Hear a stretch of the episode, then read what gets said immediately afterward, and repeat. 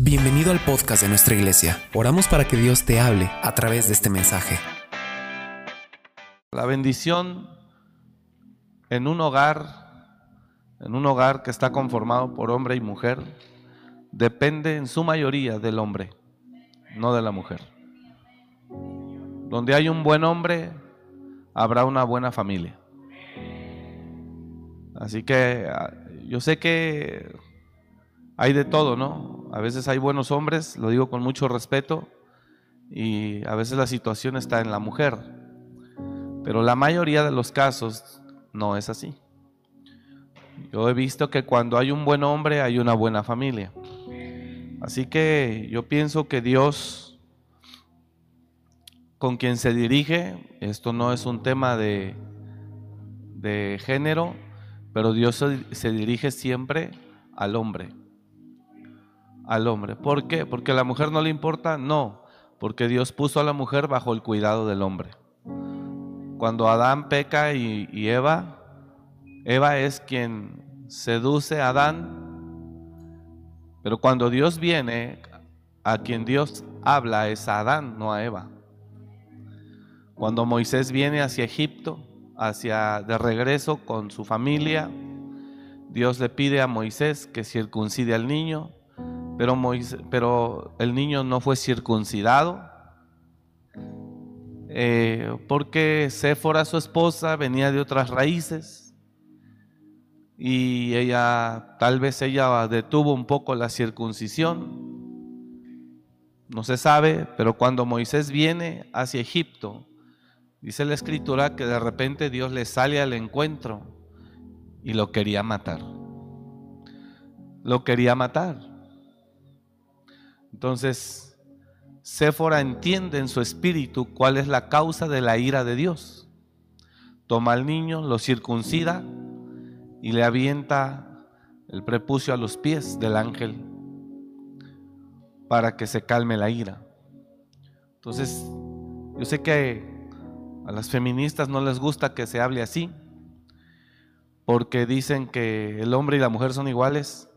Sí somos iguales, hermanos, pero con diferentes responsabilidades.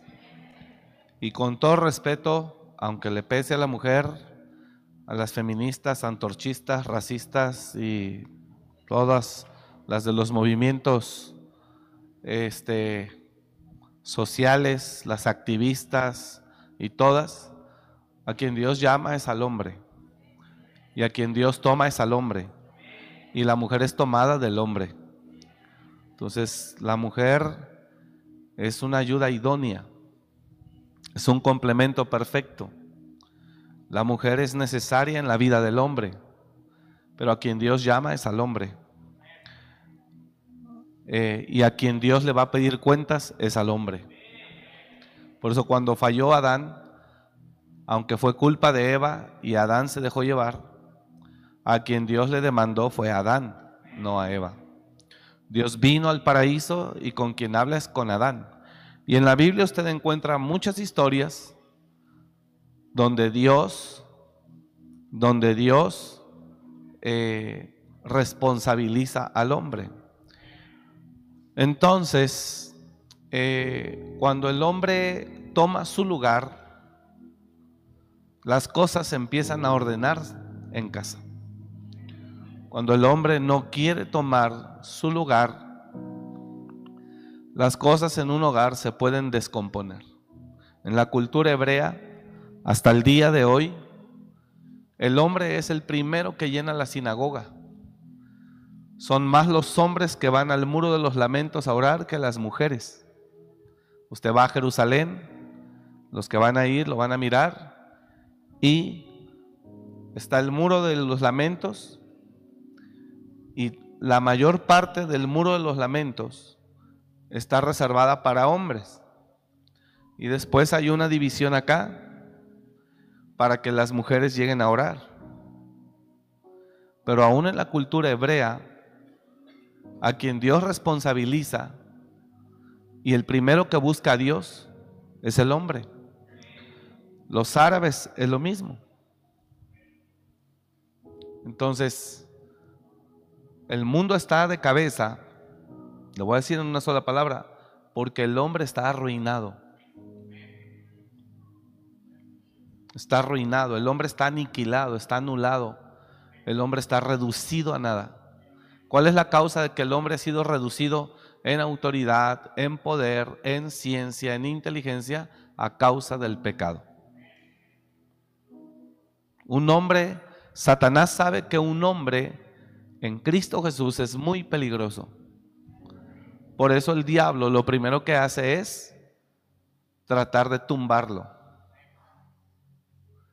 Y cuando Dios y cuando el hombre cae, el hombre pierde autoridad, el hombre pierde visión, el hombre pierde discernimiento, eh, se entenebrece su mente. Esto es a causa del pecado. Entonces, cuando un hombre se levanta, se restaura una familia. Así que esta actividad, yo no sé qué voy a predicar. A mí me pusieron para abrir la actividad. Está difícil, la verdad, no es fácil abrir nunca ninguna actividad, ningún evento. Pero bueno, pues así me así lo permitió Dios o así me aventaron los hermanos. Yo abro y yo cierro. Entonces, yo voy a estar ahí el día viernes, vamos a estar ahí si Dios nos permite, estoy orando para que Dios me dé la palabra, pero es una muy buena oportunidad para que los hombres se levanten. Ese es el punto de todo. Cuando el hombre cae, se acaba todo. Nomás el hombre empieza a andar mal y todo se complica en un hogar. Nada más el hombre cae. Cuando el hombre se toma de Dios y Dios lo levanta, el hombre posee una autoridad tremenda que el Padre le entregó. Y el hombre puede fluir, tiene visión, tiene capacidad de gobierno. Cuando usted mira a David, el rey David, él venía y mire que iba a hablar de pecado, ¿eh? Así que el tema, no piense que no he entrado al tema. Cuando usted ve la Biblia, el rey David, el rey David, eh, Dios lo levantó de una manera increíble, era su escogido, lo eligió, lo bendijo, lo empoderó, lo activó. Y David era un tremendo guerrero con un tremendo respaldo de Dios. Tremendo. El hombre, dice la Biblia, y David extendía sus dominios sobre la tierra. David venía conquistando y poseyendo reinos y tierras. David venía en dirección hacia Jebús, lo que es hoy Jerusalén, para conquistar esa ciudad, la ciudad de David, que posteriormente llevaría su nombre. David venía bien, y así veníamos muchos bien, y así podemos venir muchos bien. David creció demasiado, se levantó un gran ejército, David empezó con un ejército de 400 hombres y todos pues estaban ni siquiera listos para pelear, pero David se encargó de empoderarlos, de prepararlos, de capacitarlos, de activarlos y de enseñarles identidad. 400 hombres, pero después David, con el paso de los años, otros hombres de guerra ven que Dios está con David y se unen a él. Otros él sigue formando y entonces David llega a tener un ejército muy numeroso, más de un millón y medio de personas. Cuando David ya tiene un ejército poderoso, es un hombre que ha extendido su reino por muchas partes, dominaba sobre la tierra. Entonces David eh, se relaja y eso es cuando uno se relaja, es cuando el enemigo entra. Y no es que entre a través de una persona, el enemigo entra espiritualmente. Y David, dice la escritura ahí en Samuel, pues que cae en una situación ilícita, indebida, incorrecta, una situación de pecado. Y ve por ahí paseando, mientras se paseaba en el balcón de su palacio, era el tiempo en el que tenía que seguir peleando, pero David se relajó y dijo, ve tú, Joab, vayan, peleen, yo me voy a quedar a descansar. Y en ese día que se quedó, dice la Biblia, aconteció que en los días en los que los reyes salían a la guerra, los reyes salían a la guerra, David se quedó. Y se quedó, dice, y una tarde mientras él se paseaba en el terrado de su casa, vio a lo lejos una mujer hermosa que se estaba bañando. También, ¿verdad? ¿Qué mujer se pone a bañar ahí enfrente de todo el mundo, no? Es otro tema, pero bueno. Este, hoy de esas mujeres hay muchísimas que van al gimnasio. Una cosa es usar ropa para el gimnasio y otra cosa es salir desde tu casa así, o sea, son de esas tremendas provocadoras. Eh, también a las iglesias asisten, aquí ninguna, gracias a Dios, pero a otras iglesias también asisten así. Bueno, eh, entonces David la ve, la mira, la observa, la codicea y la manda a traer. Y le dicen, es esposa de uno de tus soldados.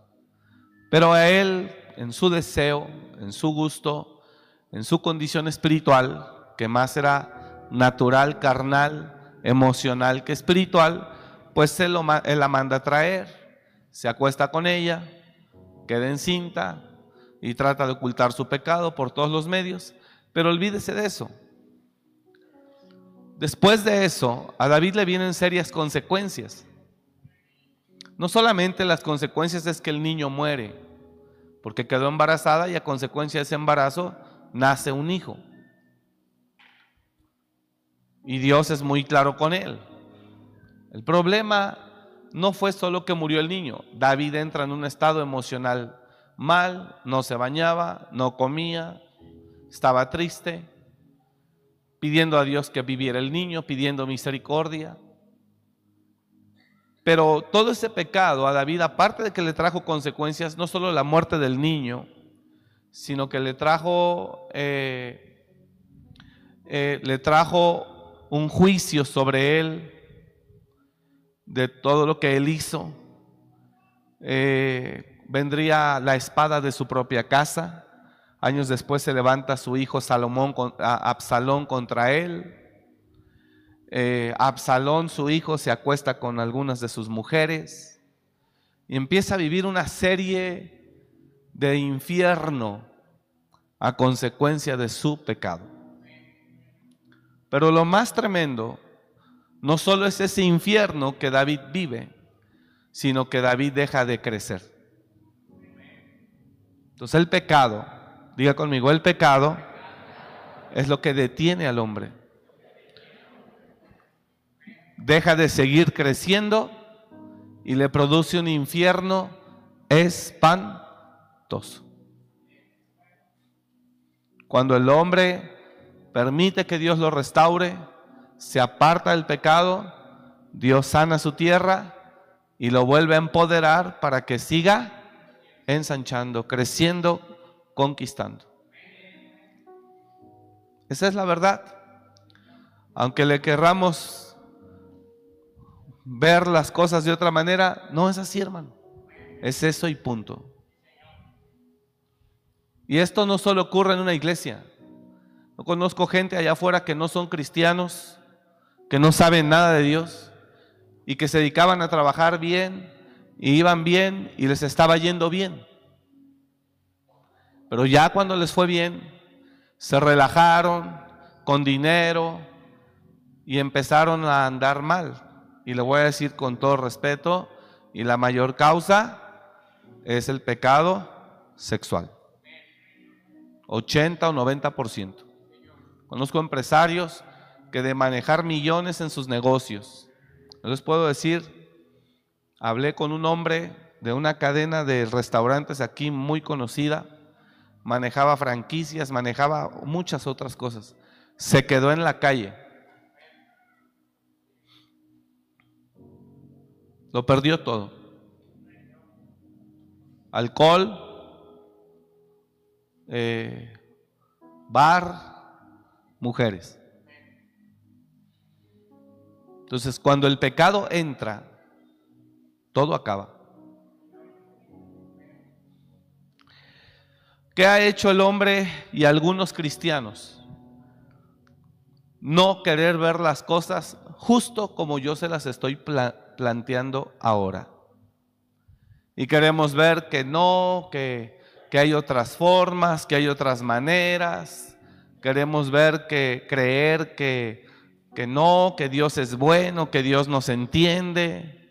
Y queremos empezar a justificar nuestras acciones pecaminosas. Pero mire hermano, el pecado es el pecado. Y si en verdad usted quiere que le vaya bien, necesita luchar por apartarse de él. Cuando Dios habla a Josué en el capítulo 7, todos sabemos que Israel pecó. Y todos sabemos que Dios le dice a Israel, y si ustedes siguen peleando contra sus enemigos, estando en pecado, seguirán perdiendo y huyendo y volviendo las espaldas delante de sus enemigos. Y no estaré más con vosotros hasta que no saques el pecado de en medio de ti. Dije un domingo, hay alguien que está viviendo declaradamente en pecado y que se atreve a decir, no hombre, ya Dios nos va a empezar a bendecir. ¿De dónde saca eso? ¿De dónde saca eso? ¿De dónde puede creer que ya Dios lo va a empezar a bendecir? Arrepentimiento. Es que ya me arrepentí, pueden decir. Señor, arrepentimiento es dejar de hacer lo que está haciendo. Volverse a su lugar. Dar frutos dignos de arrepentimiento. Mostrar que reconoce que estaba equivocado y que volverá hay gente que dice, no, es que yo ya me arrepentí, ya Dios nos va a empezar a decir, ¿cómo se arrepintió? Pero el anatema ahí lo trae. Entonces el pecado es la causa de la ruina. Y el diablo sabe que un hombre es cabeza de un hogar. Un hombre es cabeza de una familia. Y cuando el hombre está bien delante de Dios, somete a la mujer, ciñe a la mujer y ciñe a los hijos no obligados, sino bajo un respaldo divino. Le voy a decir algo, cuando el hombre pierde la autoridad, la mujer se enseñorea. Y yo conozco hogares, aquí ninguno, ¿eh? Pero donde el hombre es un cero a la izquierda, quien manda es ella, quien manipula es ella, quien gobierna es ella, quien dirige es ella, quien mueve el dinero es ella, quien ordena qué se va a hacer es ella, todo es ella. Y no funciona así. Oí algo, ¿eh? Oí voces, oí voces. Pues yo no estoy hablando de aquí. Yo estoy seguro que aquí ninguna es así. Ya no oí amenes. ¿Usted cree que no se ve el matriarcado en algunos casos? Pues obviamente.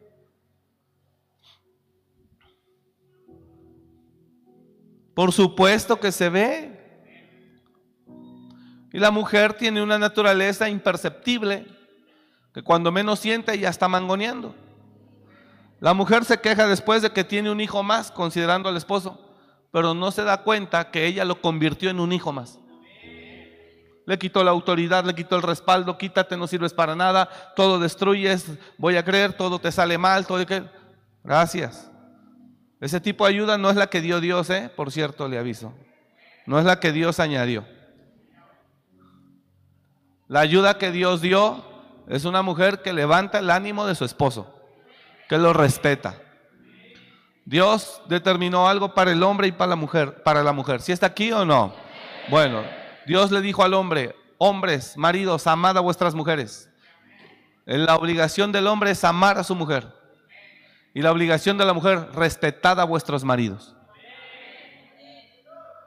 Obviamente va a ser difícil que una mujer respete a un hombre que ni conoce a Dios, ni se acerca a Dios, ni respeta a Dios, ni ama a Dios, ni busca a Dios, ni teme a Dios. Obviamente esa mujer no tiene ninguna razón para someterse a un tipo de esos. Digo, aquí no hay ningún tipo de esos, por eso estoy hablando así. No tiene por qué someterse. Yo mismo le doy testimonio y le digo, no tiene por qué sujetarse a un tipejo que dice ser cristiano, pero que con su vida demuestra que es más pagano, mundano que nada. No tiene por qué someterse a un tipo así. Es el hombre el que tiene que buscar a Dios, es el hombre el que tiene que poner el ejemplo, es el hombre que tiene que ir ahí adelante para que la mujer lo respete. Ahora, si el hombre es un hombre de Dios, es un hombre que trabaja, que produce, que ama a Dios, que busca a Dios, que va al frente de su familia y aún así tiene una vieja gruñona, hermano, no está sujeto a ella. Amargada, loca y controladora. No, Señor. No sé si me estoy explicando con lo que estoy hablando. Yo creo que todo lleva un equilibrio en esto. Todo lleva un equilibrio en esto. O sea, ¿Por qué me tratas así? ¿Cuándo te han venido a cobrar o cuándo te han venido a decir que yo hice esto, que yo hice el otro? Entonces, ¿por qué me tratas como si fuera un pelele? ¿Cuándo te han venido a sacar? ¿Cuándo te han venido a cobrar o reclamar? Es que su marido esto, el otro es que su marido esto, es que su marido el otro. Entonces sí, corrígeme. Pero si nunca han venido, nunca te han cortado la luz, nunca te han cortado el agua, nunca te han cortado el teléfono, estás bajo un techo digno, ¿cuál es el problema? Que tienes que estar encima, encima, encima, encima. Porque la obligación del hombre es ser proveedor en la casa. Esa es identidad que el Padre determinó sobre el hombre. También el varón que no provee para los suyos, ni diga que es cristiano, dice la Escritura, es peor que un incrédulo. Se enoja de que la mujer tome gobierno, pero ella pone todo. Ella paga todo. Hasta el refugio le paga. Santo Padre.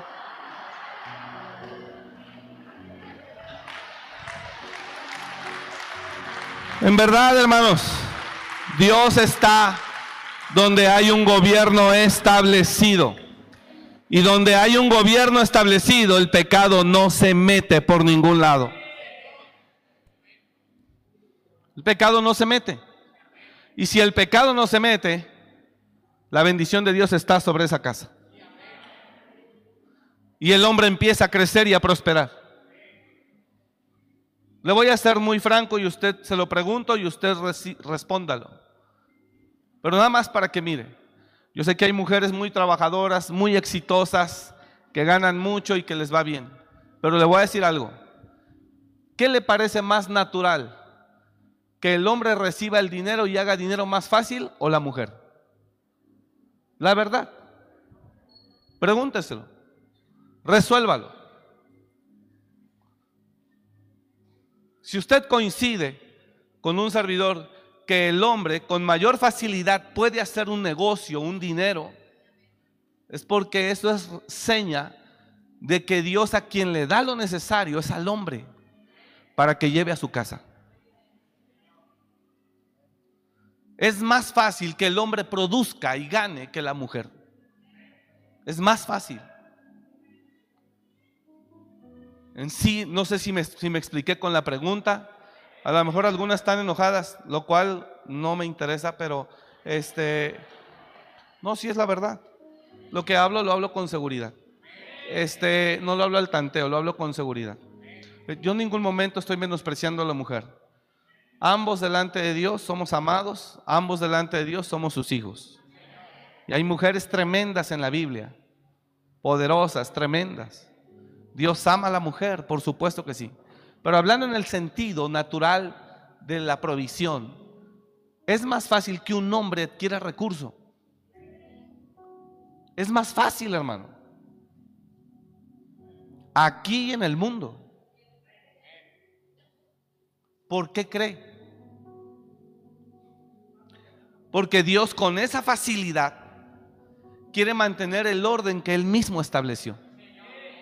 Dios quiere darle al hombre Dije, Dios quiere darle al hombre y le da con facilidad. Corre, va. Lleva a casa. Bendice a tu esposa, a tus hijos. Que no les falte nada. Pero cuando el mismo hombre es el desgraciado, el infeliz que no quiere llevar a su casa, el mismo maldice a su propia familia. El mismo maldice a su propia casa.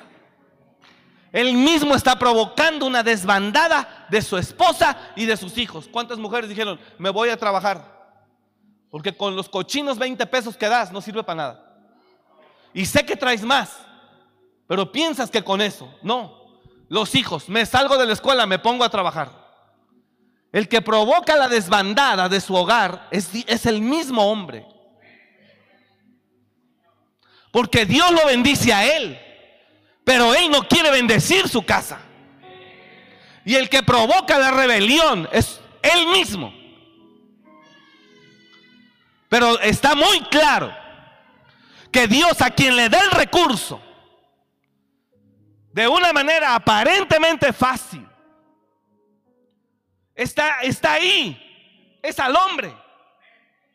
El hombre es el que saca el contrato, el hombre es el que de verdad Dios lo bendice y aunque a veces ni lo merecemos.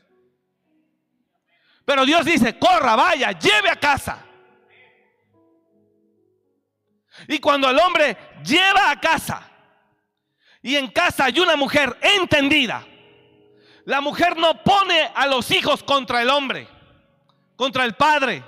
Y de esos también conozco, aquí no hay, gracias a Dios. Pero hay mujeres que son ella y los hijos contra el marido. Pero aquí no hay ninguno así tampoco, gracias a Dios. Todos están por allá en otros lugares. Cuando el hombre produce, el hombre trabaja y el hombre lleva el recurso a una mujer sabia, la mujer sabia hace pesar a su esposo ante sus hijos. Hijos, es su padre. Dios nos bendice por medio de él. Respétenlo. Ámenlo. Pero cuando la mujer es fatua, cuando la mujer es insensata, no, ningún esfuerzo y ningún trabajo y ningún recurso le parece suficiente. Y esas son las diferentes razones por cuales los matrimonios se pierden. Esa es la causa por la cual el hombre pierde una gran mujer o la mujer pierde un gran hombre. Porque uno de los dos no sabe hacer su trabajo. Uno de los dos, no venga por cita, con esto aquí más que suficiente. Uno de los dos no quiere hacer lo que le corresponde. Uno de los dos es el que quiere abusar de su posición. Pero cuando el hombre se esfuerza y anda bien delante de Dios, Dios lo bendice. Cuando el hombre es el primero que dice, vámonos para la iglesia, este hijo, vámonos, vamos para la iglesia, mujer, vámonos. Él es el que llega del trabajo cansado, si usted quiere. No ignoro que ya en muchos hogares trabajan ambos. Pero cuando el hombre llega y ella dice, vamos a ir a la iglesia, ¿cómo que vamos a ir? Sí, sí, vamos, vamos. Pero no vas a comer, caliéntame un taco rápido, ya nos vamos. Y el primero que busca es el hombre. Y el primero que anhela a Dios es el hombre. Y el primero que adora a Dios es el hombre. Y el primero que muestra a sus hijos que busca a Dios es el hombre, no ella. Entonces, hay favor de Dios tremendo sobre esa casa. Apláudale a Dios, hágalo fuerte. Es fuerte, hermano, pero es real. Es fuerte, pero es real. Y cuando hay mujeres solas, viudas, por la circunstancia que esté, hermana, Dios es su, esposo y es su padre. Él es su proveedor, Él es quien la sustenta. Usted no está sola. El Señor es su proveedor, Él es Jehová Jireh. Entonces, esa es la causa por la cual un matrimonio no funciona bien. Porque el hombre en verdad no quiere hacer lo que le corresponde. O porque cuando a veces el hombre hace lo que le corresponde, hay una mujer, con todo respeto lo digo otra vez, una mujer que no ve, que no es sabia, que no reconoce, porque se mueven demonios dentro.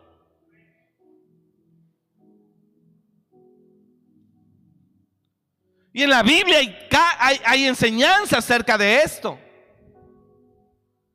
Mire qué tremenda historia. Dios se le aparece a Moisés en la zarza, lo empodera, le da el poder para ir a, a destruir una nación, la más poderosa del mundo, pero no podía someter a Séfora.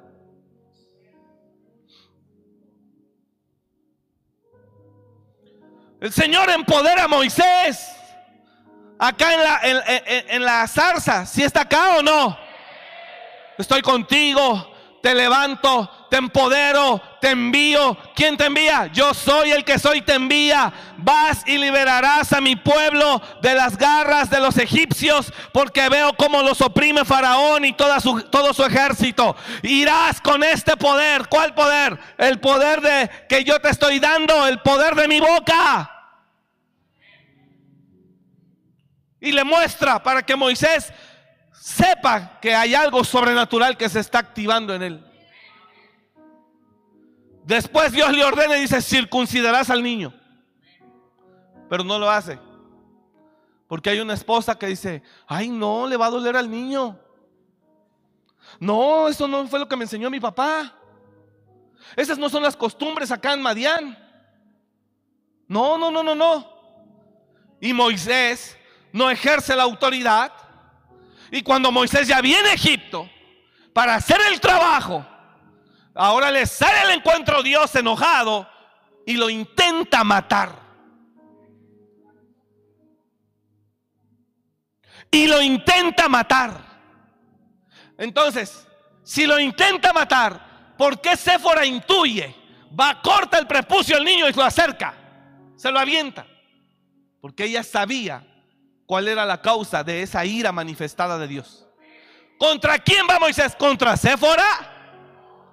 Contra él. Cuando falla Adán y Eva, ¿quién provoca todo? La serpiente a Eva y Eva a él.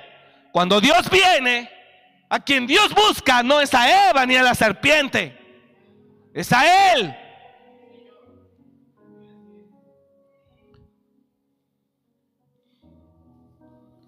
Usted sabe que todo este sistema y toda la agenda de estos años, de este sistema, está contra todo el gobierno instituido, todo el gobierno divino instituido por Dios.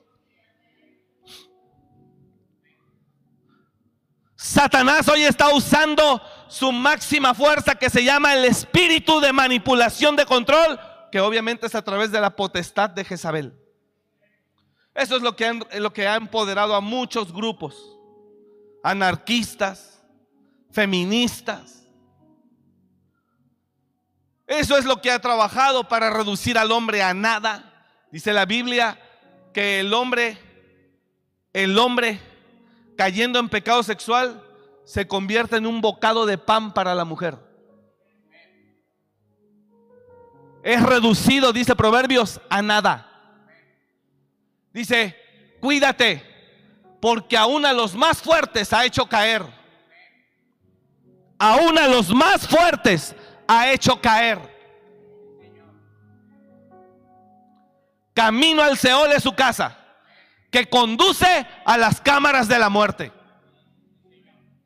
Cuídate, porque como va el buey al degolladero, o el ave que se apresura hacia la red, aunque no sabe que es contra su vida, hasta que la saeta traspasa su corazón. ¿A qué fue reducido Sansón? Un hombre fuerte que Dios hizo nacer para liberar al pueblo de Israel de mano de sus opresores. ¿A quién le mandaron? Al Hulk de aquellos años. ¿A quién le mandaron? ¿A qué lo redujeron? Dice la Biblia que Sansón, de ser un hombre fuerte, se convirtió en el juguete de sus enemigos. Juguete. Estaban tomando en el templo y se acordaron de Sansón. Vayan y traigan al trofeo. Como ya no tenía ojos, estaba débil, lo empujaban, se burlaban de él, se reían de él. Aquel hombre que mataba osos y leones.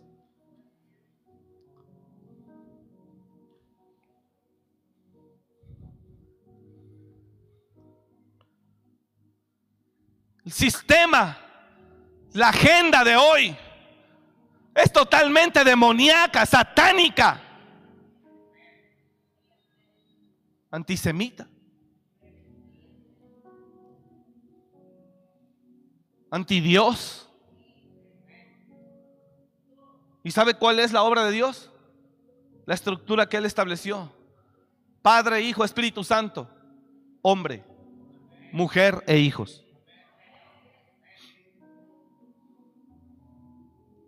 Por eso un hombre en pecado no sirve para nada. No tiene poder, no tiene fuerza, no tiene autoridad, no tiene visión. Le sacan los ojos espirituales.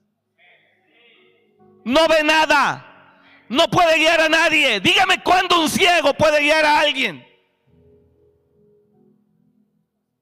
Sansón a quién podía guiar. Le sacaron los ojos. ¿Usted cree que eso es casualidad? No, Señor. Es una señal de lo que produce el pecado.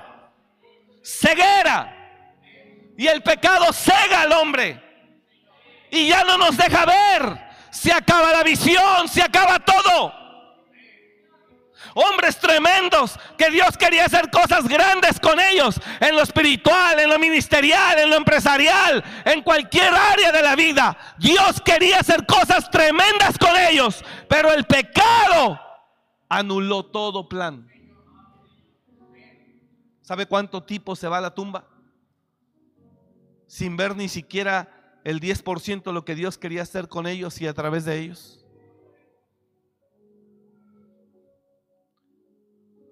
Pero nada más con la, el pretexto de que pues es que me enamoré, yo quiero esa vida, y usted al decir eso, usted se está despidiendo a proyectos divinos, ser parte de un testamento, ser parte de una heredad, ser parte de un proyecto de reino, ser parte de todo. Con todo respeto, por una relación ilícita. Porque Dios no le está diciendo que no tenga mujer, sí, pero en el orden correcto. Y muchos se preguntan, ¿por qué no prospero? ¿Por qué no prospero? ¿Por qué no prospero? ¿Por qué no avanzo? ¿Por qué no crezco? ¿Por qué las cosas no se me dan? ¿Por qué no se me da? ¿Por qué no se me da? ¿Por qué no se me da? Pues por el pecado. David no volvió a ser el mismo nunca más. David venía extendiendo sus dominios. David venía extendiendo su territorio. David venía avanzando y prosperando tremendamente cayó en esa situación, aparte de que vivió consecuencias muy dolorosas, ya no siguió creciendo.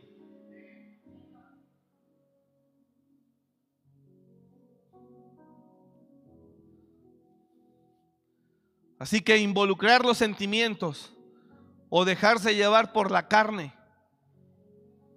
es algo muy peligroso. ¿Y sabes por qué es peligroso? No porque involucro mis sentimientos y no quiero que me lastimen. Eso, esas son tarugadas. Pueden marcar tu vida para siempre.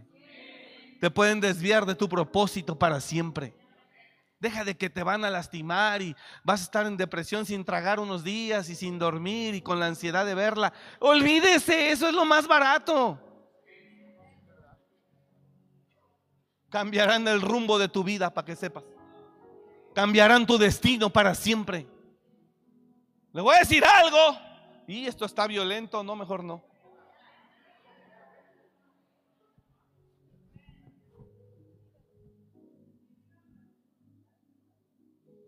No, no, no, no. Todavía no está listo para aguantar este tipo de violencias. Es que si se lo digo, usted de aquí se va a ir al psicólogo.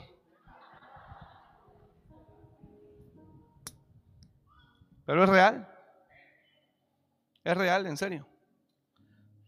Lo que le iba a decir.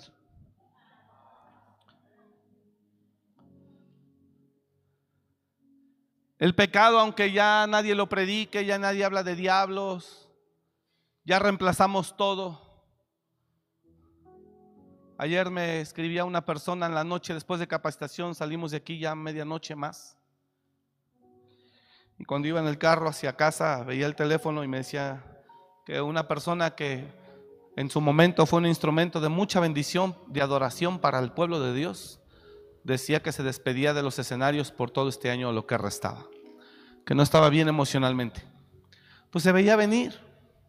Lo bendecimos y oramos para que en verdad Dios lo levante otra vez, porque Él fue un instrumento de bendición para todos, para toda una generación. Yo hace 20 años, hace 18 años, yo adoraba con la música de adoración de Él y te metí en la presencia de Dios muy lindo. Pero hoy Él anuncia eso. ¿Por qué digo se veía venir?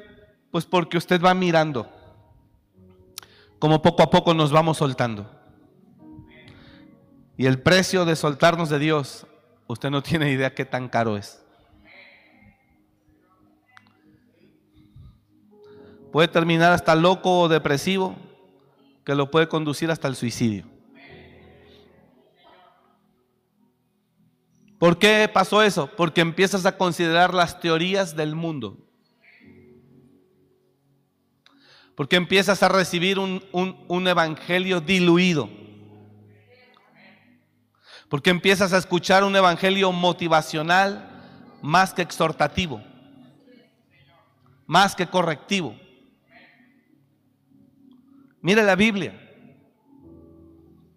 Mire la Biblia. La Biblia es, está llena de ejemplos y de historias correctivas a través de vivencias de ellos. Y cuando lo hicieron bien y les fue bien, lo más que dice es, y hubo paz en los días de este hombre, porque hizo lo bueno y lo recto delante de Dios. Y cuando hubo, habiendo hecho lo bueno, Dios lo prosperó y lo enriqueció. Es todo. Pero la mayoría de la Biblia nos enseña historias Obviamente el protagonista número dos aquí es el pueblo de Israel. El protagonista número uno es Jesús, pero el protagonista número dos es el pueblo de Israel. Y nos enseña la Biblia que cuando Israel andaba bien con Dios, no en pecado, prosperaban, crecían y les iba de maravilla. Cuando Israel se apartaba, se volvían a los ídolos, levantaban baales y empezaban a hacer tarugada y media, el mal inmediatamente venía sobre ellos y sus enemigos se apoderaban de ellos. Así está la Biblia.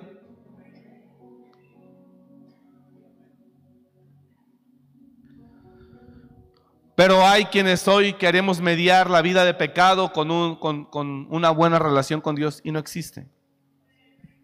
No existe. La persona prospera en la medida en la que no vive en pecado y se guarde de él. Dios le abrirá puertas, lo bendice. Pero el pecado, hermano, le da lugar a que el enemigo saquee todo. Se lleve todo y lo complique todo. Dice el apóstol Pablo cuando habla a una de las iglesias, dice, vosotros corríais bien. Corrías. O sea, venían ustedes bien. Vosotros corríais bien. ¿Quién os estorbó? ¿Quién nos fascinó para no obedecer a la verdad? Vosotros corríais bien. ¿Quién nos fascinó para no obedecer a la verdad? Leía yo hace un momento Isaías. Pueblo mío, los que te guían te engañan y tuercen el, el curso de tus caminos. Pueblo mío, los que te guían te engañan. Jesús decía, ¿un ciego podrá guiar a otro ciego? Porque si un ciego guía a otro ciego, ambos caerán en el hoyo. ¿Sabe cuánta gente hoy está ciega hablando al frente de un pueblo que no quiere hablar de pecado? Porque quizá uno mismo está en él. que no hablan de Dios.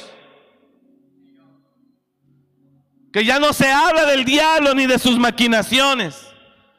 Que lo que hoy se predica solo es motivación personal, superación personal. Oí a alguien decir hace tiempo, pero ahora viene mi mente. Oí a alguien decir que predicar como siempre se ha predicado dejaba a la gente mal, condenada y culpable. No es cierto. Yo viví y nací bajo una predicación así y no me dejó mal ni condenada. Me dejó limpio y sin pecado. Me dejó con la mente libre. Y aprendí a ver a Dios. Qué condenación y qué nada. Esa predicación que me confrontaba hacía que temiera a Dios. ¿Quién teme a Dios hoy? ¿Quién teme a Dios hoy? Todo lo que se predica en muchos lugares es superación personal y motivación, mensajes motivacionales. No soy psicólogo. Soy un predicador y tengo que dar la palabra. Y si el pueblo está mal, se lo tienes que decir. Y le tienes que decir que se ordene o morirá o perecerá o terminará mal. Se lo tienes que decir.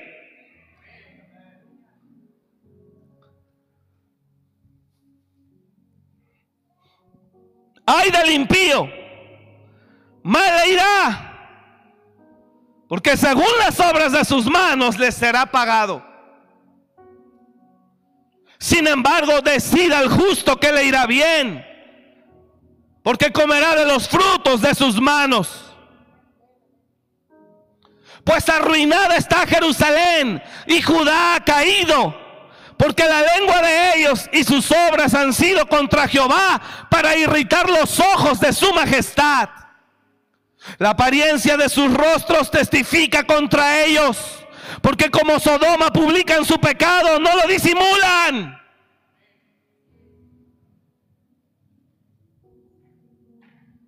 No, está hablando de aquellos años. No, estoy hablando de hoy. ¿Quién disimula el pecado? Con todo respeto, no lo digo a usted, hermano, pero el hombre es más atrevido que nunca. El hombre es más desvergonzado que nunca. Los hombres somos más cínicos que nunca, más atrevidos que nunca. Somos tremendos.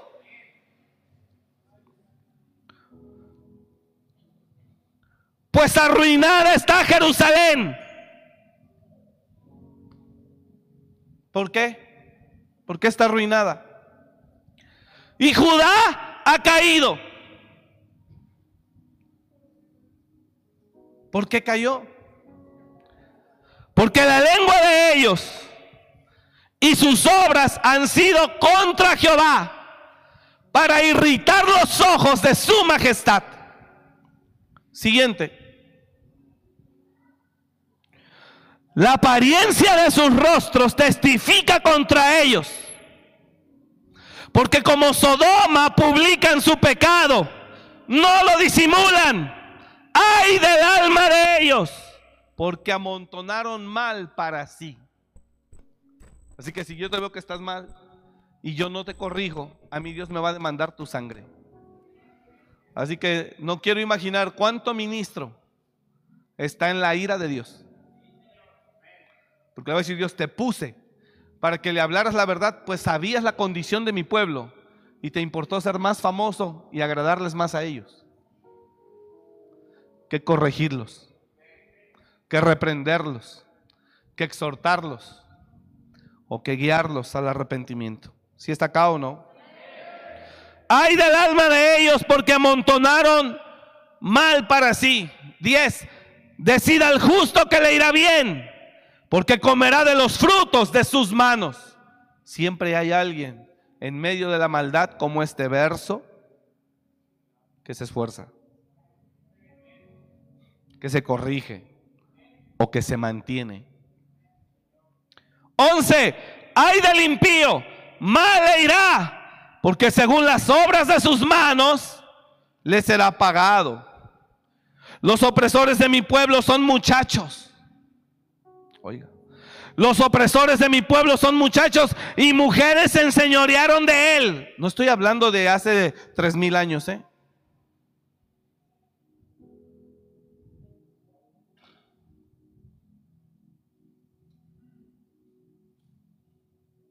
Hasta parece campaña a favor de los LGTBI, ¿no? Que los programas de los esos, ¿cómo le llaman? Los shows, los, los programas de los reality show, todos esos programas gana un transexual y le hacen campaña. Y todos en Paseo de la Reforma, todos los trans ahí festejándole a Wendy. Es campaña, hermano. Es una campaña demoníaca. Y no sabe el hombre lo que está sembrando en su propia tierra. No sabe el hombre lo que está sembrando. Y dice el Señor, échenle, síganle amontonando. Síganle amontonando. Y ustedes cristianos están en medio de esta tendencia porque están siendo probados para ver si me aman o no, si me seguirán o no, si se mantendrán o no. Y cristianos tatuándose, y cristianos fumando y tomando, yendo a bares, y cristianos eh, haciendo de todo, probando a los que quizás se quieren mantener fieles a Dios. Y entonces otros, no, pues entonces sí se puede, dale. No, pues dele. Dele. Si es poquito entendido, Dios lo está permitiendo para mirar quién eres y qué hay dentro de ti. Pero si eres de los que, ah, pues si ellos lo hacen, ¿por qué yo no? Dale.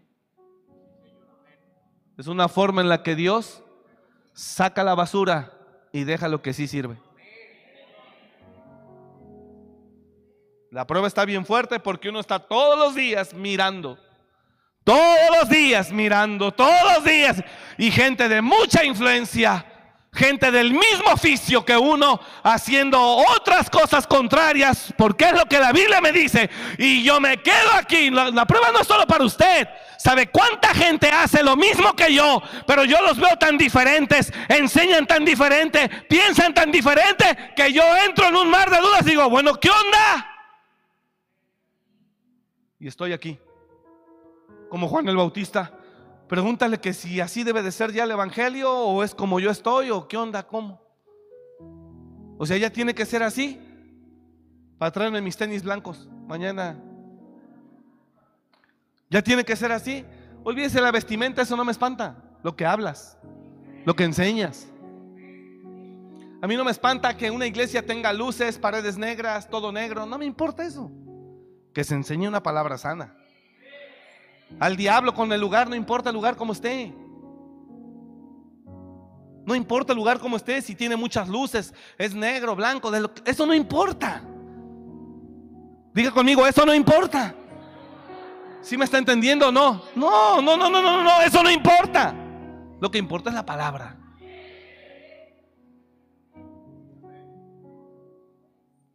Y que Dios esté ahí. ¿Quiénes son los que guían? Los opresores de mi pueblo, 12. Los opresores de mi pueblo son muchachos y mujeres se enseñorearon de él.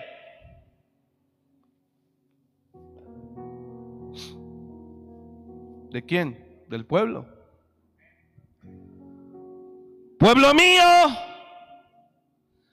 los que te guían te engañan.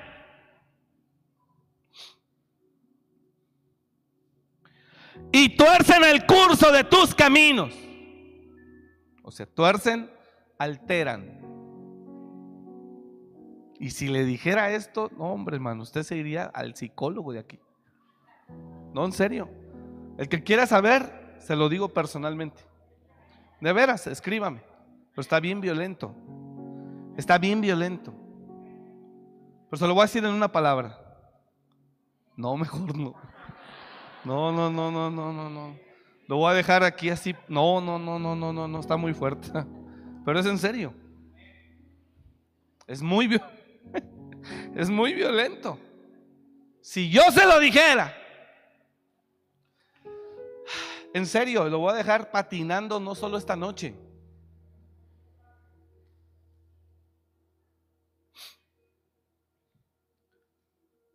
¿Quién es el que engaña hoy?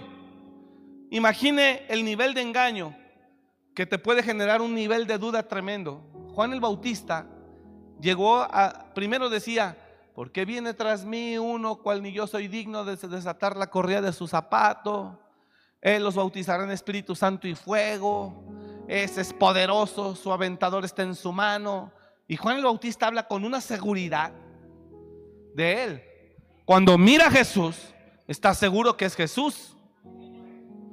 Al grado de que está seguro que Jesús viene al Jordán para ser bautizado por él y Juan el Bautista dice, no, Señor, tú bautízame a mí.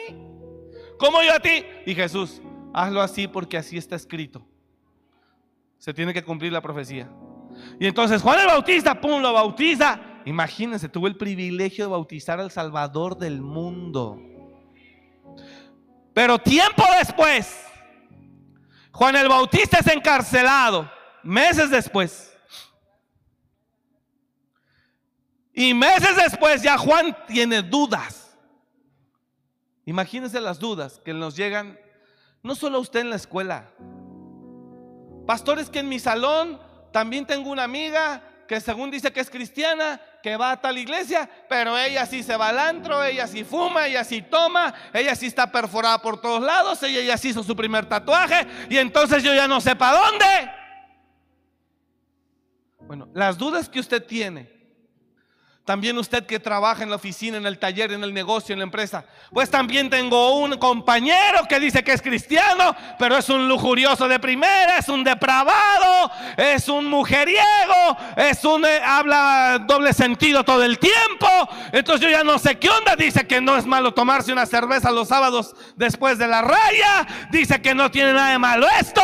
Dice que no tiene nada de malo este, ir a los bautismos y ponerse a bailar de cartoncito de cerveza que no tiene nada de malo y, estar oyendo este eh, banda y no sé qué tanto. Si está oyendo o no. Y entonces usted también patalea. Dice, bueno, ¿qué onda? ¿Para aquí o para allá? ¿Dónde? Y esa es la prueba. Vamos, dígalo conmigo. Y esa es la prueba. Dígale al lado y esa es la prueba. Ahora, ya le hablé de sus hijos y de usted. Bueno, nosotros no estamos exentos. De repente tenemos salmistas como Marcos Yaroide, que después de ser un hombre que tú veías de Dios, ahora es un artistazo, ahora el hombre viste de peluche, ahora el hombre, no, no, no, es un tremendo artista, está haciendo una iglesia este, elitista absolutamente, solamente para gente de alto nivel. Nosotros somos los ignorantes que no entendemos, o él es el ciego que no ve lo que vemos. Que no ve qué, que perdió lo que Dios le dio. Pero ¿sabes? La tentación está para todos los de acá arriba que cantan. También quieren ser como ellos, se cortan el pelo como ellos, se visten igual que ellos, hablan igual que ellos. La gente que está contigo se parece más a la gente de afuera que a su pastor, que a su maestro. Porque les atrae más eso. Y a nivel pastoral, profético, apostólico, el profeta, ¿cuánto profeta hoy habla? Todo lo contrario a lo que Dios quiere en verdad que se hable. Y también eres movido a dejar de ser como eres y empezar a ser como ellos. Solamente que la Biblia me dice algo aquí. Muchas veces, un día viene Josafat y viene al rey y le dice, oye, tomemos la ciudad. Y Josafat dice, claro que sí, yo voy contigo, pero ¿por qué no consultamos a Jehová a ver qué dice? Y entonces el rey trae a todos sus profetas, puro payaso, mantenido, que vivían ahí en el palacio del rey, que le daban por su lado, que le decían que sí a todo, que Jehová estaba con él, una bola de mentirosos. Hoy no crea que esos no existen. Y entonces Josafat cuando mira eso, le dice, Mm, como que no me dan paz toda esta bola de payasos que yo veo aquí. Y le dice Josafat al rey, le dice, no hay un rey, un, profeta de Jehová, pero así de, los chidos, o sea, no hay uno bueno por el cual consultemos. ¿Si está acá o no? No hay uno por el cual. Y entonces el rey le contesta, ah, sí, sí tengo uno de Jehová. Uno. Diga conmigo, uno. ¿Qué significa? Que entre 400 profetas, mentirosos, mundanos y payasos, vas a encontrar un Elías. Entre 400 iglesias vas a encontrar uno o una buena.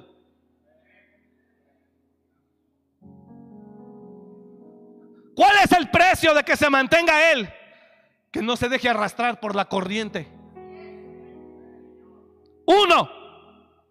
Y le dice el rey de Israel, responde a Josafat, aún hay un varón por el cual podríamos consultar a Jehová. Regrésame unos versos desde el verso 3, por favor. Lo leo rapidísimo.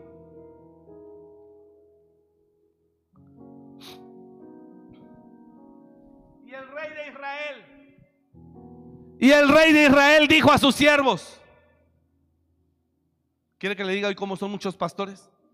Esta es la estrategia más tremenda. No enseñan mal, pero no enseñan bien. ¿Cómo es eso? No, no, no, no enseñan mal.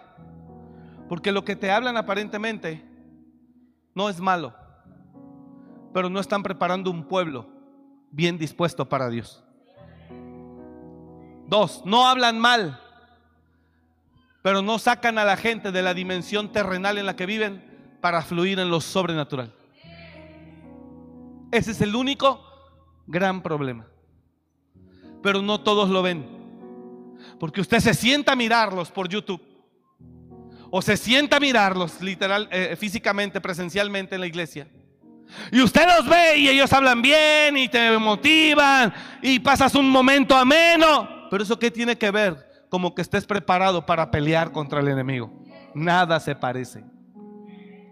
Dos, hablan bien, enseñan bien, te hacen sentir bien, todo está bien. Pero no es capaz de hacer que de ti salga lo que Dios puso en ti. Dones. Toda esa gente, toda esa gente que oye es paralítica espiritual. Pero tú lo ves aquí hablando y él habla bien y da un buen mensaje y todo, pero tú sigues siendo un inepto espiritual. No puedes, no eres capaz ni de orar por tus alimentos. No eres capaz ni siquiera de orar por un enfermo. No eres capaz ni siquiera de fluir en algún tipo de don que Dios te haya dado. Porque solo estás sentado oyendo un mensaje ameno y el mundo desbaratándose y no hay quien se levante para pelear en el nombre de Jesús. No sé si me está entendiendo lo que estoy hablando. Ese es ahí el punto. Óigame aquí, por favor, si me está entendiendo o no. Ese es el punto. No están ensanchando territorios. Y cuando dicen que abren nuevas iglesias, para lo mismo, porque la gente que ganan en otros nuevos lugares es la misma, es cristianos ineptos. No sirven. El domingo estuve en una iglesia en la noche. Tienes hombres de Dios ahí. Tienes hombres de Dios ahí. Es lo que me gustó de esa casa. No tienes cualquier pueblo, tienes, tienes siervos de Dios, varones. Tienes hombres de guerra ahí. Sigue desarrollándolos. No es solo tener gente.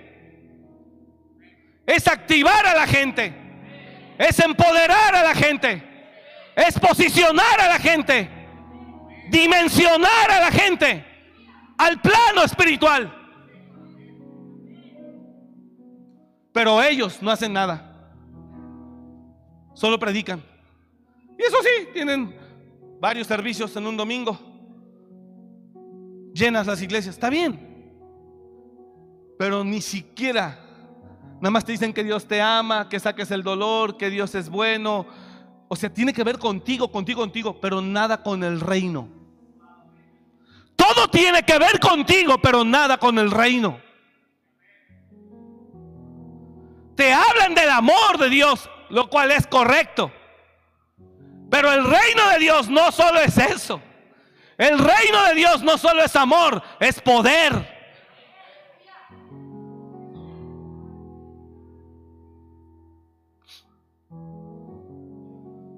Entonces estás pastoreando un, un, montón de paralíticos espirituales que no sirven para nada. Ah, pero que sí se justifican en sus errores se justifican en la palabra sus errores. Que se pueden hacer esto, que pueden hacer aquello, que el Señor los ama, que Él es bueno. Dios santo, esa no es la iglesia de Cristo. La iglesia de Cristo del Antiguo Testamento eran guerreros, eran valientes, eran hombres que peleaban y daban su vida. La iglesia espiritual del Nuevo Testamento es lo mismo, pero en lo espiritual. Hombres de guerra, hombres que se mueven en la liberación, en las sanidades, en el poder, en lo sobrenatural. Es lo mismo. Hombres de guerra naturales, hombres de guerra espirituales. ¿No me entiende usted?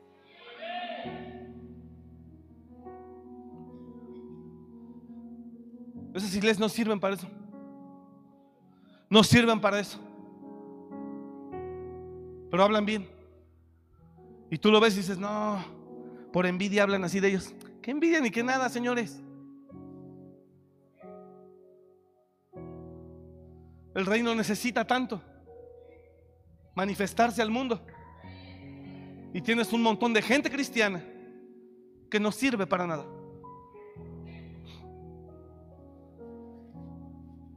Ven un endemoniado, huyen. Es más, hay iglesias cristianas de esas tan like. No, no, no, no, no, en mi librería no me vas a vender libros de guerra espiritual. No, no, no, no, no, no, no, aquí la liberación no. No, no, no, no, no, aquí las lenguas no, eso es muy religioso. Hijos del diablo están pero condenados, hermano. Porque el libro de los Hechos dice que la manifestación del Espíritu Santo era el hablar en nuevas lenguas. No, no, no, no, aquí no me van a hablar del diablo. No, no, no, no, aquí no vas a vender esos libros. ¿Qué shofares ni qué shofares? ¿Y a ti que te encantan?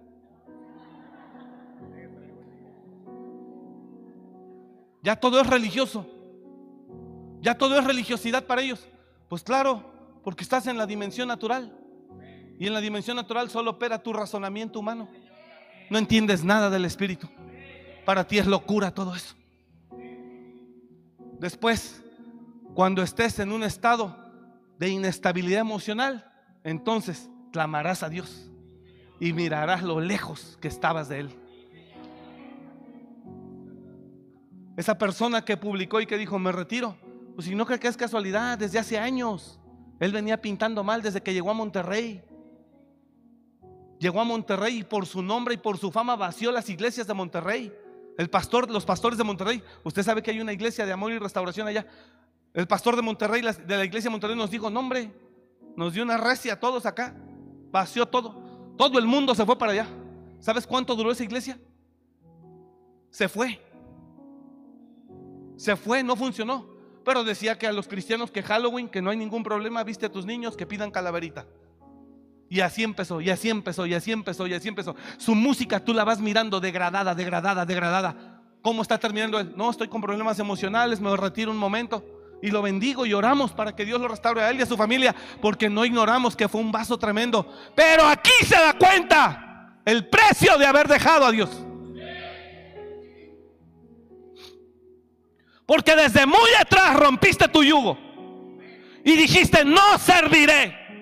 Pero ¿qué tal el materialismo? ¿Qué tal la moda? ¿Qué tal la fama? A todo lo que daba.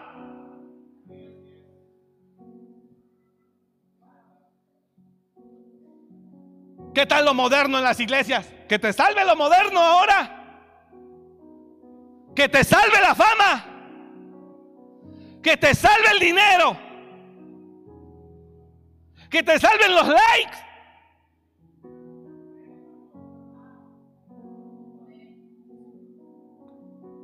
No, pero somos unos religiosos para ellos. No hemos avanzado. No nos hemos restaurado. Si sigue acá. Y perdóneme que le diga esto. Pero lo que él anunció, muchos no estamos lejos de anunciar eso mismo. Es porque es famoso. Muchos, ¿cómo nos podemos sentir? Así que la influencia no solo está en el trabajo ni en la escuela, también está aquí. Porque usted mira pastores y dices tú, bueno, pues es que él, ¿qué onda? Entonces yo, ¿qué onda?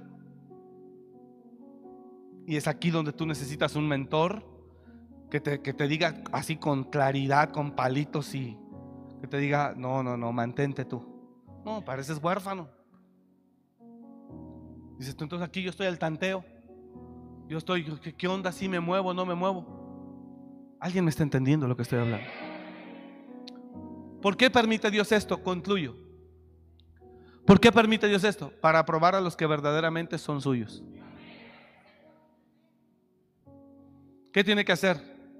Mi consejo, hermano, aférrese. Aunque le digan por allá, no, que ustedes son muy religiosos. No, que ustedes son esto. De entrada yo no hablaría con gente así. ¿Para qué la tengo cerca de mí si nomás me está fregando? Te voy a oír una vez, pero una segunda ya no. Y de una primera me quito la chinche que me brincaste. Me la quito. Pero ahí quiero estar con él también. Pues al rato no estés fregando que también te pienses igual que él. Que te brinquen una chinche la primera vez, sí, pero ya dos no. Porque usted ya no le da oportunidad de que siga hablando. Pero le encanta estar chateando. ¿Y cómo te fue allá con tu pastor religioso? ¿Y cómo te fue? ¿A poco todavía siguen haciendo esto? ¿A poco todavía? Dele, más chinches, más chinches. Y al rato usted ya piensa igual que ellos. Así que todos estamos en la prueba. Diga conmigo, todos estamos en la prueba.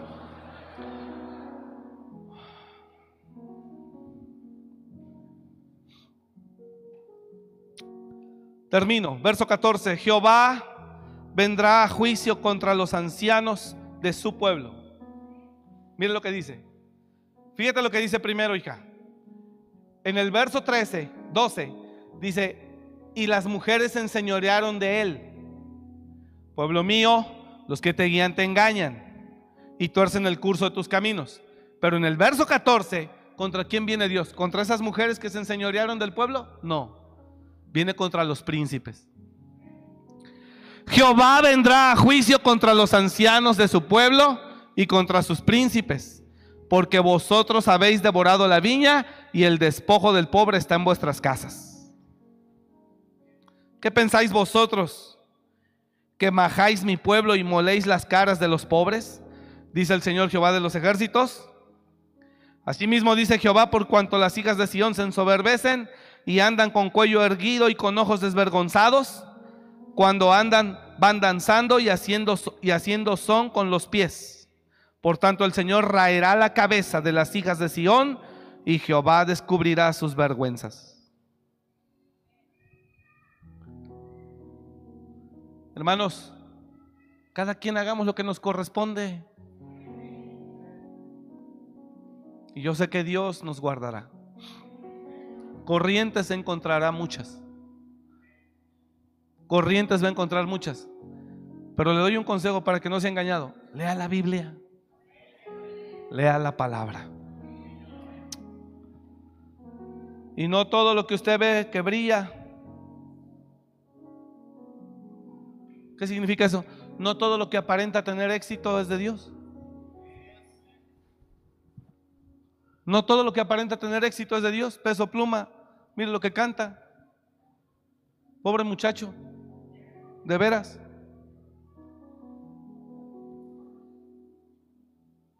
De verdad oramos para que Dios tenga misericordia de él y lo rescate aún a él. Pero mire todo lo que influye. Todo lo que habla es tremendo. No, ¿y qué cree? Ya me oyó el teléfono. Ya al rato me va a salir ahí reels de, de peso pluma. Te oye la cochinada. Así que si me ve en el semáforo y yo acá, no se, no se espante. Fue el algoritmo. No, en serio. Es que una vez hablé y me aparecieron de él. Dos. Y yo dije, ah, es este, porque yo no lo conocía físicamente. Bueno, no sabía quién era. Férrese. Señores, no le tape. Dígale al lado, con esto termino. No le tapes. El pecado es causa de ruina. Y tarde o temprano nos alcanzará. Apártese, apártese lo más que pueda. Apartémonos lo más que podamos. Al justo le irá bien.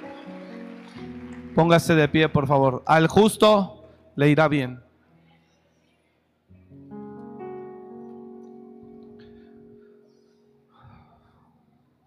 Yo espero en Dios que la influencia que aún hay dentro del cristianismo no nos lleve. ¿Sí me oyó?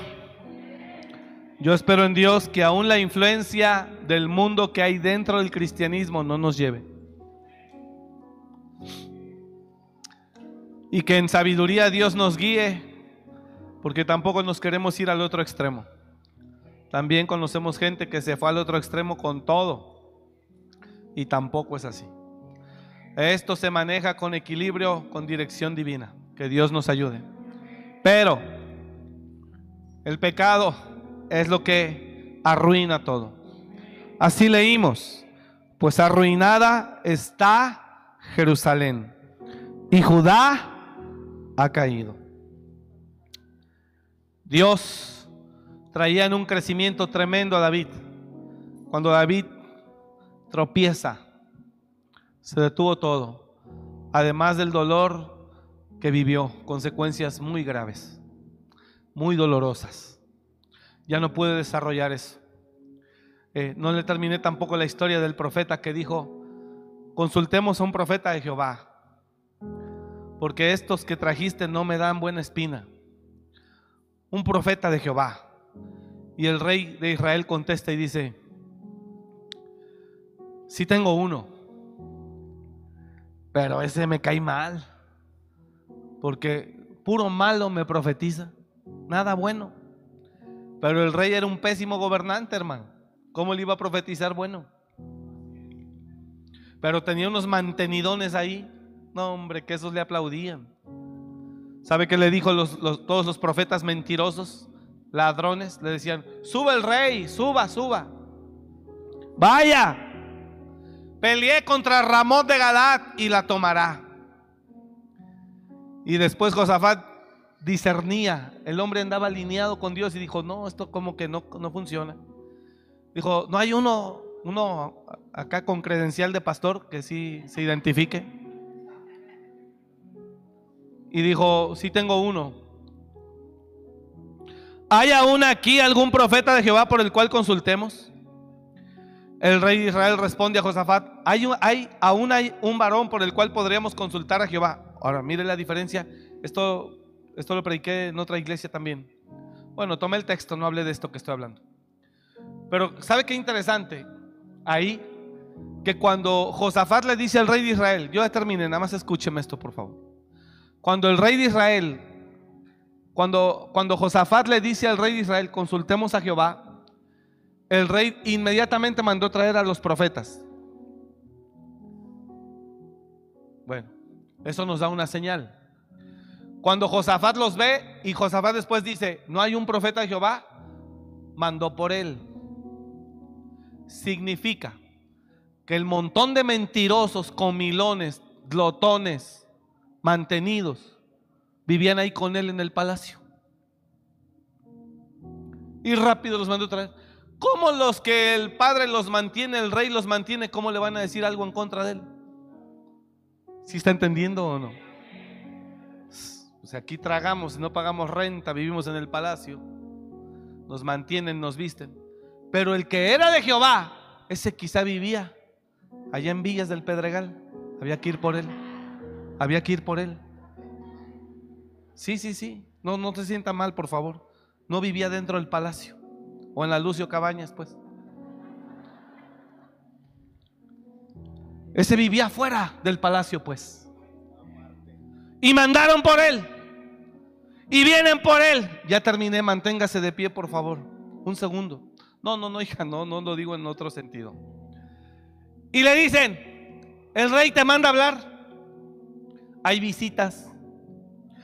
Ya todos le profetizaron bien. Por favor, por primera vez en tu vida. Mira, quizás si hablas bien esta vez, te den cuartito ahí en el palacio. Por primera vez en tu vida, profetiza cosas buenas. Y el tipo se levanta y dice, vive Jehová que lo que él me diga, eso hablaré. A mí me vale gorro el rey y quien sea. Pero él no vivía en el palacio. Por eso depender del hombre es bailar a su ritmo. Depender de Dios, no te importa el hombre. Y si hay un pueblo que no quiera oír, Dios se lo lleva y trae otro pueblo que sí quiera oír. Así que no hay temor en ello. Regrésame los versos. Tres versos. No hable así el rey, le dice. Josafat cuando dice el rey de Israel, sí tengo uno, pero no me gusta porque lo aborrezco, porque y todos los profetas profetizaban de la misma manera diciendo, sube a Ramón de Galad y serás prosperado porque Jehová le entregará en mano del rey. Ahí estaban todos hablando a una sola. Siguiente verso. Y el mensajero que había ido a llamar a Micaías le habló diciendo, he aquí que las palabras de los profetas a una voz anuncian al rey cosas buenas. Sea ahora tu palabra conforme a la de alguno de ellos y anuncia también buen éxito. Siguiente verso. Y Micaías respondió, vive Jehová, que lo que Jehová me hablare, eso diré. Y pues efectivamente, los mentirosos decían, sube porque Jehová te la ha entregado en tu mano. Y Micaías viene y dice, todos están como ovejas sin pastor, devuélvase cada uno a su casa. No suban. No, y ahorita estamos en la era donde 400 profetas en las iglesias te hablan una sola cosa. No, hay millones de seguidores, miles de seguidores. Y quizá hay uno por ahí en una aldea, decía el apóstol Norman, el día de las coronas, pasando en Guatemala, porque Saltenango viniendo hacia capital de Guatemala, puro rancho, pura ranchería, así como yendo a Tingambato, yendo para allá para Paracho, que vas pasando ahí por Cherán, por este, por Aranza, que vas pasando por, por este Sabine, Sabin, Sabina, Sabine, Sevina, por Sevina, por Pichátaro, y así vamos cuando vamos para allá. Ahí va, ahí va, ahí va. Decía el apóstol Norman, y veníamos en, en la carretera, y dijo, dijo, estos pastores que están adentro de estas aldeas, de estos lugares, dice, el mundo nunca los conocerá, pero su corona será más grande que la de muchos famosos en Guatemala.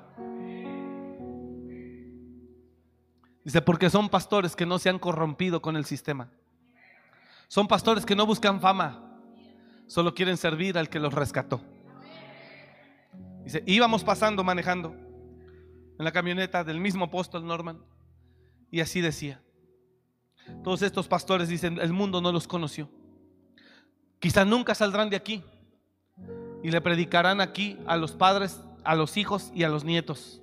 Tres generaciones, aldeas pequeñas, ranchos, rancherías, pueblitos. Dice, pero la corona de ellos.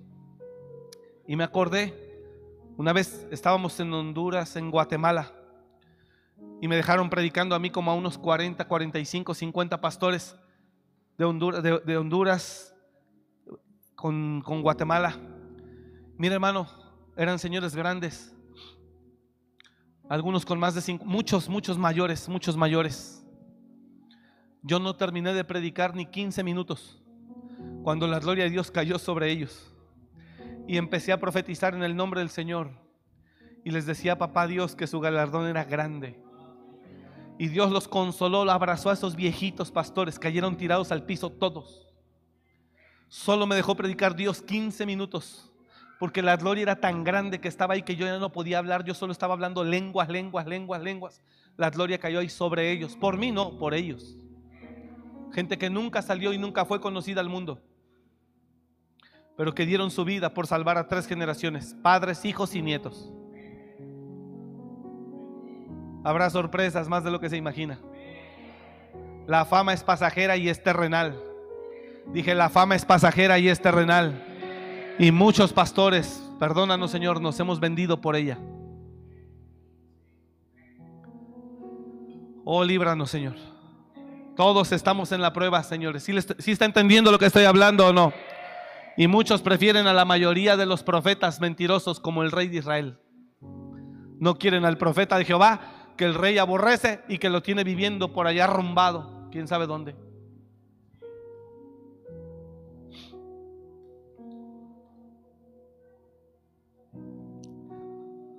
Así que peleé por su vida. Aférrese. Sin santidad nadie verá al Señor. Señor, bendecimos tu nombre esta noche. Y bendecimos tu iglesia. Gracias por cada familia que entiende la palabra. Gracias por cada hombre y mujer que están aquí. Que no quieren lo suyo, sino lo tuyo. Gracias Señor, porque yo sé que tú tienes un remanente fiel. Bendecimos a cada uno desde el más pequeño al más grande, los bendecimos, bendecimos sus familias, sus matrimonios. Y te damos gracias, Señor, por lo que tú nos hablas. Ayúdanos a mantenernos firmes en tu palabra, confiados en la fe, creídos en la esperanza. Ayúdanos, Señor, a caminar tomados de tu mano, apartados de toda iniquidad y pecado. Danos la fuerza, Señor. Danos la fuerza para mantenernos en una vida diferente a la de los demás. Porque no fuimos llamados a perdición, sino a salvación y a vida eterna. Gracias Señor, bendigo tu nombre y bendecimos a tu iglesia. Gracias Señor, porque tú nos hablas y no nos resta más que darte toda la gloria y toda la honra, porque tú la mereces. Diga conmigo, gracias Señor, en el nombre de Jesús. Y la iglesia dice, amén. Apláudale fuerte a Él. Gracias por venir. Que Dios le bendiga. Bendigo su semilla a todos los que lo hacen. Que Dios les multiplique. Gracias por escuchar este mensaje. Comparte y suscríbete. Para más información de nuestro ministerio visita www.amoryrestauracionmorelia.org.